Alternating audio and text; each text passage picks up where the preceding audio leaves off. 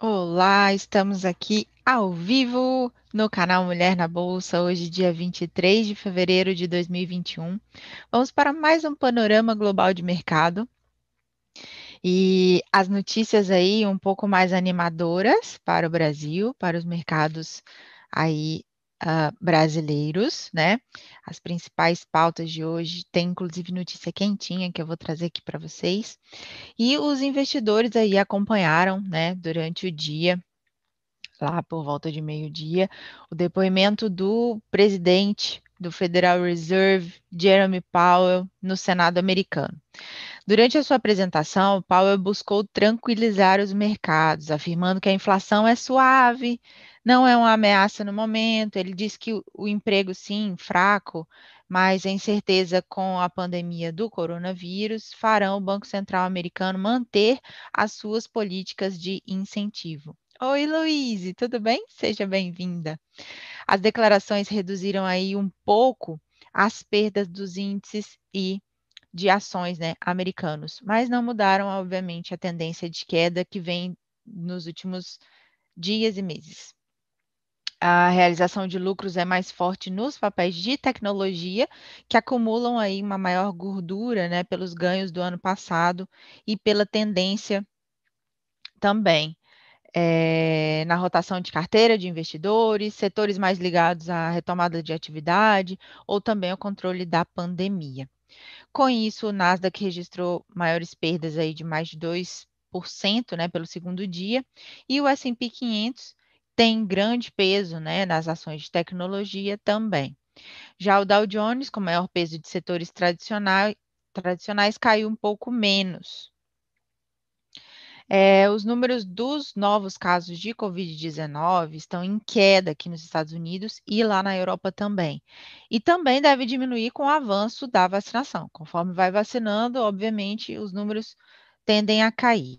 No Reino Unido, o governo já está, inclusive, preparando um plano para a retirada das restrições. Isso sim é uma boa notícia. O temor dos mercados agora é que a retomada da economia provoque uma alta dos preços, forçando aí os bancos centrais a reverem os seus estímulos. Com isso, os juros americanos voltaram a subir.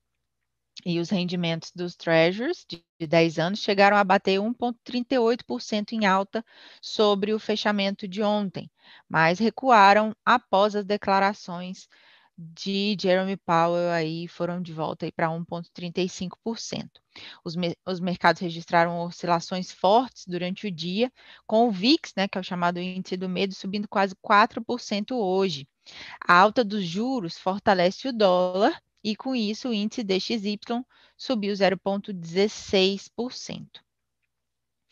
Bom, a, a, a, queda dos mercados, principalmente do norte-americano, ela pode ser revertida se surgirem aí sinais de avanços nas discussões do Congresso para aprovação do novo pacote de ajuda de 1,9 trilhão de dólares. O projeto já passou por uma comissão na Câmara dos Representantes e pode ser votado pelo plenário até o final desta semana.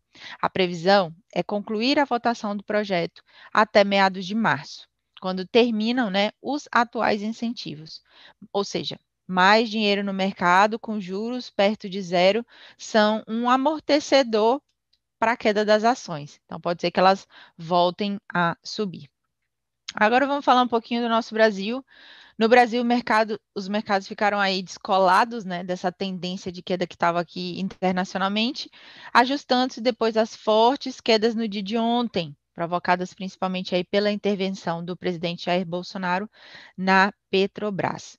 O foco do mercado, a partir de agora, está nos de desdobramentos do projeto de retomada do auxílio emergencial no Congresso e na votação do orçamento para esse ano e, obviamente, das reformas, porque eu acho que é o combo que falta para o nosso é, Brasil engrenar um pouco mais, né? Algum avanço na questão fiscal, por exemplo, é, é fundamental para impedir um desgaste maior ainda do Ministério da Economia. O avanço da pandemia do coronavírus em vários estados pode azedar o humor dos investidores, e como a gente falou ontem, inclusive dos investidores é, internacionais. São Paulo está caminhando aí para novas medidas de restrição após a disparada de casos no interior.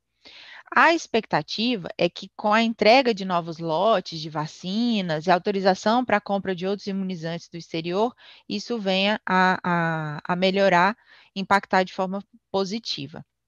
Então, o que, que a gente viu hoje? O Ibovespa né, reagiu de forma positiva, com alta de 2,27%, fechando ali em 115.227 pontos. O índice foi puxado para cima. As ações da Petrobras, que ontem, ontem caíram 21%, já recuperaram é, 12% hoje, fechando aí em R$ 24,06. É, e a notícia quente né, que saiu agora há pouco, é que o Conselho da Petrobras convocou uma assembleia para destituir Castelo Branco. Vamos aguardar as cenas dos próximos capítulos. Isso pode, obviamente, impactar também o mercado de amanhã, né? É, o presidente da Câmara, Arthur Lira, ele disse em uma transmissão que prevê as chamadas PECs emergencial e do Pacto Federativo assim como a reforma administrativa, aprovadas em dois meses. Lira afirmou que os deputados podem mudar o texto da PEC, que será votado pelos senadores, o que implicará na devolução da matéria ao Senado. Ele informou ainda né, que o prazo determinado para o novo auxílio emergencial é de quatro meses e voltou a defender desvincular os recursos do orçamento. Agora aí temos uma boa notícia com relação à área da saúde, que a Agência Nacional de Vigilância Sanitária aprovou hoje o pedido de registro definitivo da vacina contra a Covid-19, produzida pela Pfizer e pela BioNTech, sendo a primeira autorização dessa natureza para um imunizante no Brasil e em toda a América Latina. E o Instituto Butantan vai entregar nessa terça-feira um milhão de doses da Coronavac para Ministério da Saúde. O presidente do Senado, Rodrigo Pacheco, apresentou o projeto para autorizar a iniciativa privada a aplicar vacinas após atendimento de grupos prioritários. Bom, vamos aguardar. Também. É boa notícia, mas essa é uma boa notícia.